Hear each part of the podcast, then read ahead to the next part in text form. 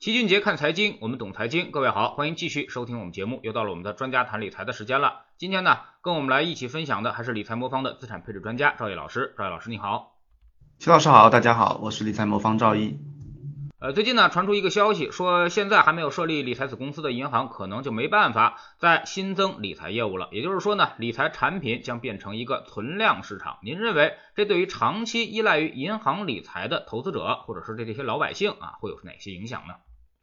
哎，好的，齐老师啊，严格来说呢，这个规定要求的是啊，没有设立理财子的公司的银行呢，就不能新增表外的理财产品了啊。理财啊，银行理财呢，其实我们分成两块。一块呢是这个银行自己的这个资产管理部可以发行一些表内的理财产品啊，这个记在银行的资产负债表上的。另外一块呢就是说表外的这些理财产品呢，就是需要通过银行啊成立理财子公司来做，这也是一些表外的理财产品。那所谓表内呢，其实就是计入银行资产负债表的这些理财产品呢，因为银保监会呢会对银行的资产负债表有些严格的要求啊，比如说资产质量啊、杠杆率等，所以呢，银行发行表内的理财产品呢是严格受到监管指标约束约束的，所以说从发行规模呀、可投资类型啊都有一些严格的一个限制。但是表外的理财产品就不一样了啊，它可以从一定的程度绕开严格的监管，把规模做得很大。过去啊，我们有一个流行的说法叫做影子银行啊，这个说的就是金融产品啊，影子银行就干着这个银行干的事情，包括它可以吸收资金啊，对外投资啊，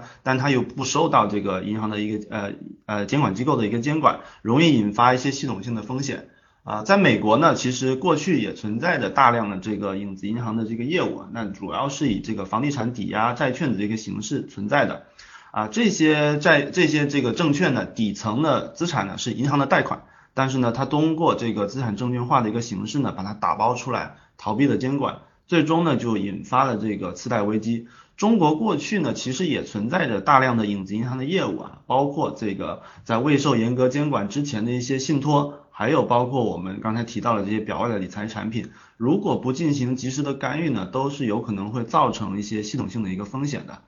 所以呢，我们国家现在啊开始严格规范银行理财产品的业务业这些业务啊，也是为了防范这个系统性的风险，做一些提前的干预。那对理财子公司的成立这个门槛上面，我们也可以看出啊，这个国家现在对这个理财产品的监管是越来越严格的啊。一方面呢是这个对净资本。啊，这个银行的这成立这个公司的时候的净资本是有一个要求的，同时呢，对于注册资本啊，还有内控、风控、从业人员，还有信息管理系统啊，方方面面也都是有设立的一些准入条件，满足这些条件的部分银行呢，才可以申请设立啊理财子公司。按照这个最新的这个注册资本最低要求十亿元的这么一个测算呢，能全国范围内能够拿出这个这些注册资本的这个银行理。啊，成立理财子公司的这银行呢，不会超过五十家，基本的格局呢就是五大行啊，八大股份制银行，头部一些城商行，还有农商行，还有一些外资银行。所以对投资者而言呢，我们要怎么看待这个新形势下的一个理财产品呢？我们认为这个首先呢，大家应该充分意识到，理财子不是银行，它的信用风险是被隔离的，它和银行是独立运营的，所以产品的违约风险其实是变大了。所以在这个角度上呢。我认为投资者应该去更仔细的去甄别。另外呢，这个新啊资管新规啊上上路以后呢，对于这个产品去固定收益化，呃转向浮动收益的这要求呢，还是呃提高的。所以未来保本保息的高息的理财产品应该是一去不复返了。理财产品全面的这个浮动化管理，其实倒逼着投资者是进入到这个浮动市场，也应该学习如何持有这些啊浮动收益产品。另外呢，目前呢，很多这个银行理财子公司呢，投资能力啊还在搭建过程中。因为这过去啊，银行的强项是一些类贷款的产品啊，稳定的付息。但是在向浮动收益转变的过程中呢，其实对于股票、债券这种浮动收益管理的呃管理人的这个人才的需求啊，还是挺大的。目前呢，包括一些国内大型的啊银行理财子子公司的这个投资团队呢，都还没有完全的搭建好，所以我们对产品的管理能力呢，也要需要有一个仔细甄别的一个能力。总结来说呢，在这个新形势下。啊，新的这么理财子公司这么一个形式呢，我觉得我们投资者应该重点关注的，第一是一个信用风险的一个情况，第二呢是对于这个理财子公司的投资能力的一个甄别的情况，最后呢啊，对投资者自身而言呢，就要做好面对这个浮动收益产品如何进行管理和适应的这么一个准备。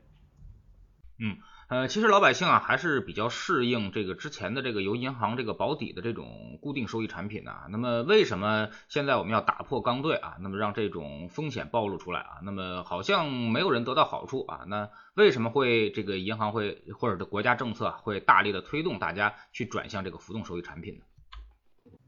嗯，好的。其实这个核心呢，还是处啊，还是目标，还是为了控制债务风险啊。啊，大家可能没有感觉啊，但是中国从一六年到现在啊，其实我们国家已经经历了一个非常大规模的一个债务重组的一个过程。我们整体感觉经济还是比较平稳的，但是我们一看数据可以知道，我们中国最近几年的债务重组的速度啊，还有整个规模都是空前的。我们从这个零八年以后啊，大家已经基本没有感觉到有经济危机的一个感觉了，所以我们这个整个债务重组啊是一个啊悄悄完成的一个过程。截至到去年啊，在一六年到二零二零年期间啊，四年间银行的坏账损失规模占 GDP 的比例已经达到百分之八。这个规模已经超过了零八年美国次贷危机时候啊，美国银行业百分之七的一个损失的一个水平啊。按照目前的速速度啊，我们银行债务未来处置可能会接近百分之十的一个水平啊。到百分之十的水平呢，已经接近了日本九零年代泡沫破裂的水平，还有意大利在一二年欧债危机期间的一个水平啊。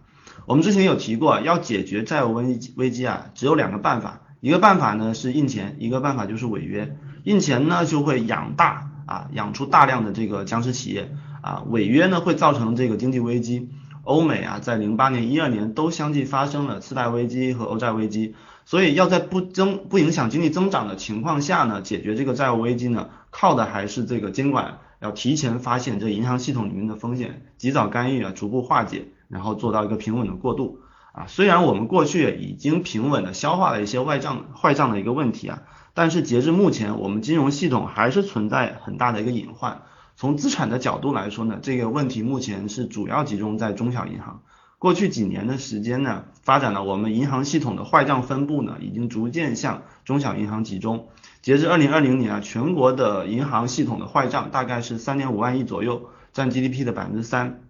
其中的六大行的坏账大概是一万亿，剩下的二点五万亿呢，其实都集中在中小银行。那六大行的这个资产规模呢，其实占中国整个银行业的资产规模大概是百分之五十一点四啊，也就是说，中小银行用不到五成的这个资产呢，就贡献了全国相当于八成的一个坏账，可见呢，对中小银行进行更严格的管理啊，是有它的必要性的。不久前呢，包商银行的违约呢，其实也就一个例子。中小银行普遍存在投资银能力比较弱，风险偏好还比较高，内控能力也比较差的。银行其实仗着这个存款保险的制度和大家对银行不会违约的信任呢，啊，发行了没有合理监管的一个产品呢，最终呢给投资者造成了不小的一个损失。回顾过去啊，大家可以发现啊，中小银行的这个理财产品呢，收益率一般是偏偏高的，其实也就是套了这个监管的利啊。现在呢，我们这个更严格的管理起来，比如说对理财子公司的成立啊，有更严格的要求啊，对它可投资的范围也做了更严格的限定了以后呢，在这个大背景下呢，一啊，一方面呢是这个不具备投资能力的中小银行呢，以后就不会有再那么容易的发行啊理财产品了，理财产品的这个收益率呢势必也会往下走一走啊。另外呢，这个银行发行理财产品呢，未来啊不能用银行的信用来背书了，因为要和存款业务进行隔离啊啊，这个不能用国家的这个存款保险制度来为这些套利提供支持啊，这同时也是保护银行系统稳定，也保障大家存款的一个安全的。所以这个理财产品未来市场化以后啊，浮动收益化以后啊，它本质和基金就一模一样了。但是呢，它有一个问题，就是它透明度可能比基金还要低一些。基金呢会定期公布它的持仓啊，而且它可投资范围啊，一般都是二级市场公开交易一些产品。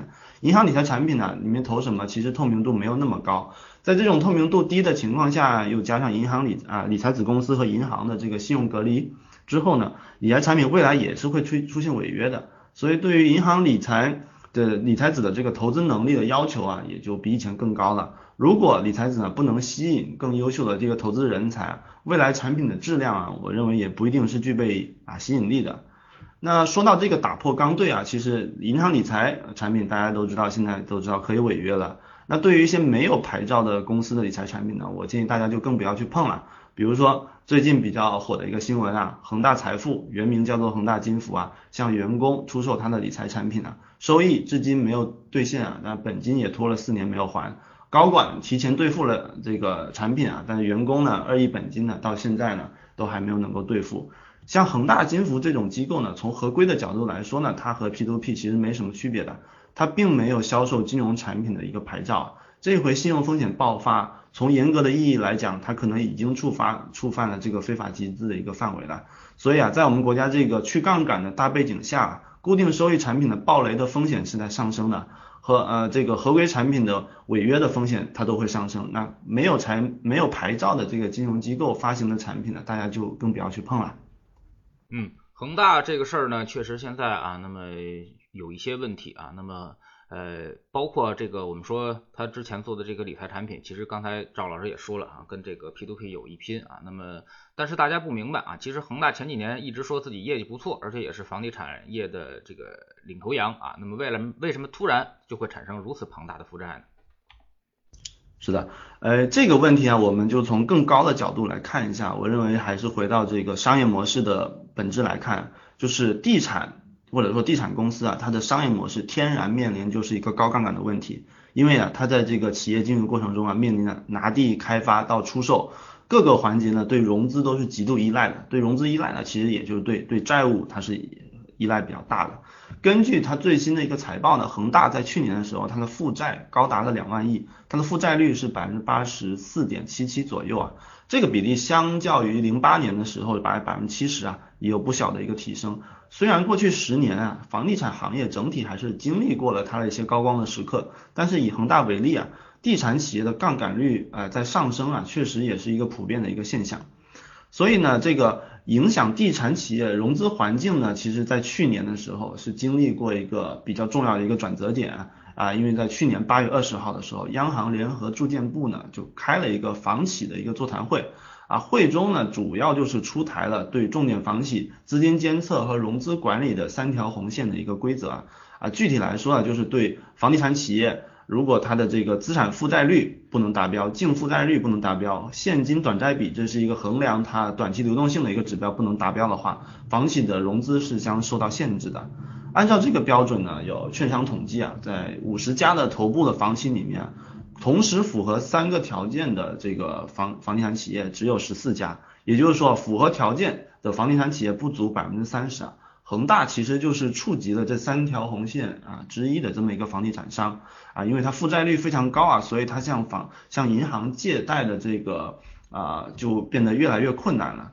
啊。在这之后呢，其实在今年的一月一号啊，这个央行和银保监呢又。啊，发布了一个关于金融机构对房地产贷款集中度的一个管理要求的办法啊，相当于呢是在这个三条红线之上呢又加了两条红线，两条红线呢就是说这个银行啊对这个房地产企业的贷款的余额占比啊占它总贷款的比例啊和对个人房贷的这个占款比例啊这两个比例都做出了一个限制啊，比如说大型银行。啊，房地产贷款的比例不能超过百分之四十，啊，个人贷款的比例不能超过百分之三十二点五啊。所以从呃房企端呢，还要从银行端呢，这个呃我们国家连续两年呢，这出重拳限制了它的借贷，这当然就对这个房地产企业的经营模式产生了非常深远的一个影响啊。啊，在这个目前的这个大背景下，有部分不适应当前环境的地产企业，比如说负债比较高的一些地产企业啊，退出历史舞台，我们觉得也就不意外了。因此呢，就是借这个例子呢，我也希希望跟大家分享一下，就是说我们一直强调了分散投资的一个重要性啊。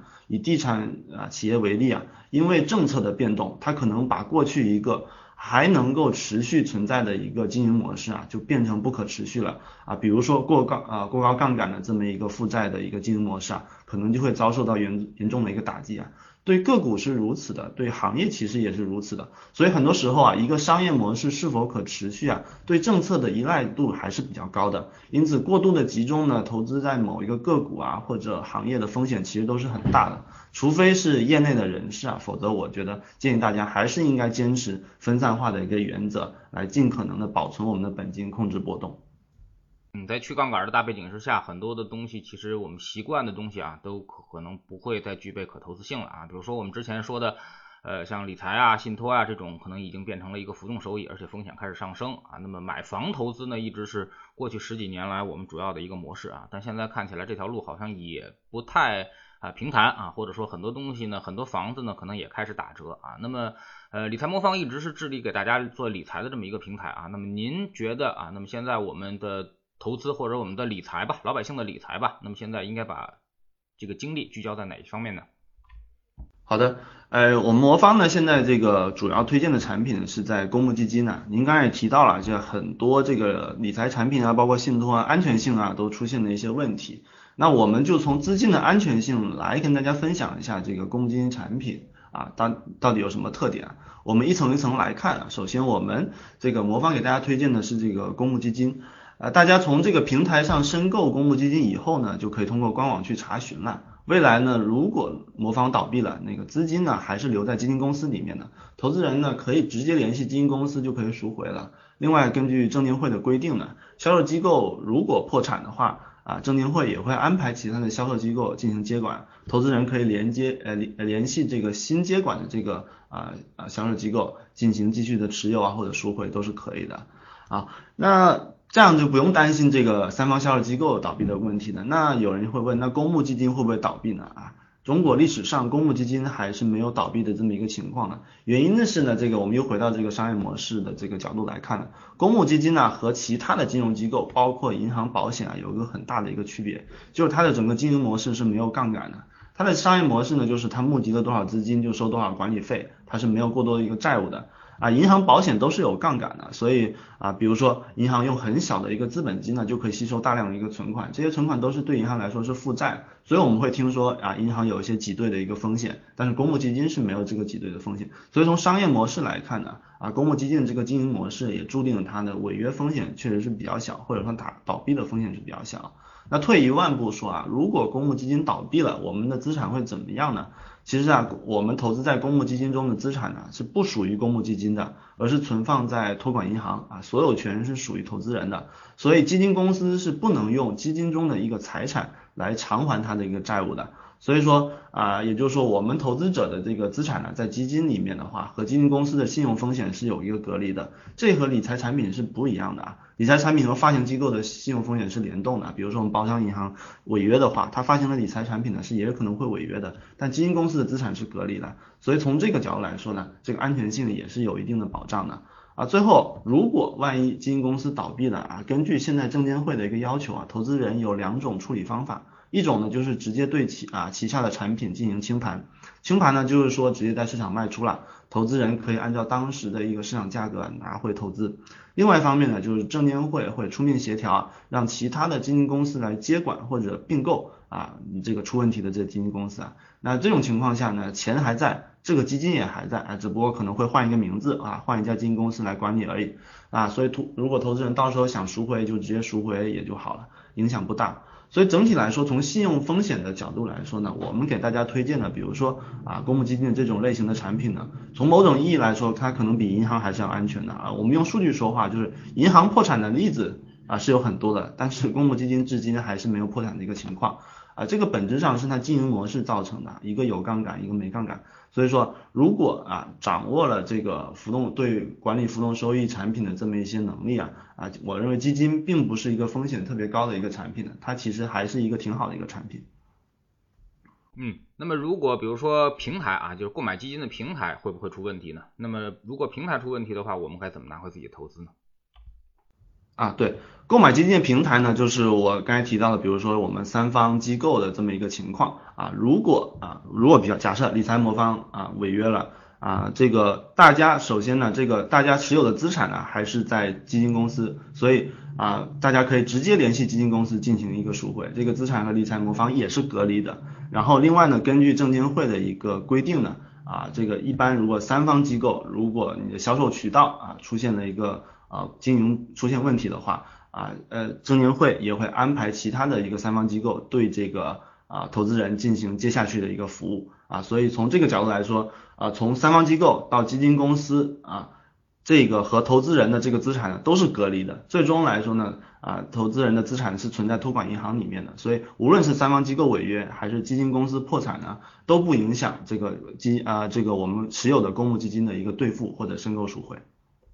嗯，呃，那么老齐呢还得强调一下啊，就是说这个虽然说这个。资产上啊，那么包括资产上是隔离的，但是它的市场风险确实是存在的。也就是说，如果股市跌的话啊，那么这个赔钱也是可能的啊。所以说呢，这个还要在这个上面啊再加一道这个安全保障，我们叫做分散投资或者叫做资产配置啊。通过多市场多资产的配置，把这些东西呃给大家这个分散化投资啊，让大家这个这个这个下跌或者是波动的幅度啊呃减少一些啊，这也是理财魔方我说这个正在啊做的一些事情啊。那么你们是如何解决这个整个市场的这个大的波动啊，让这个波动尽量降低的？比如说你们现在的持仓大概是什么样的？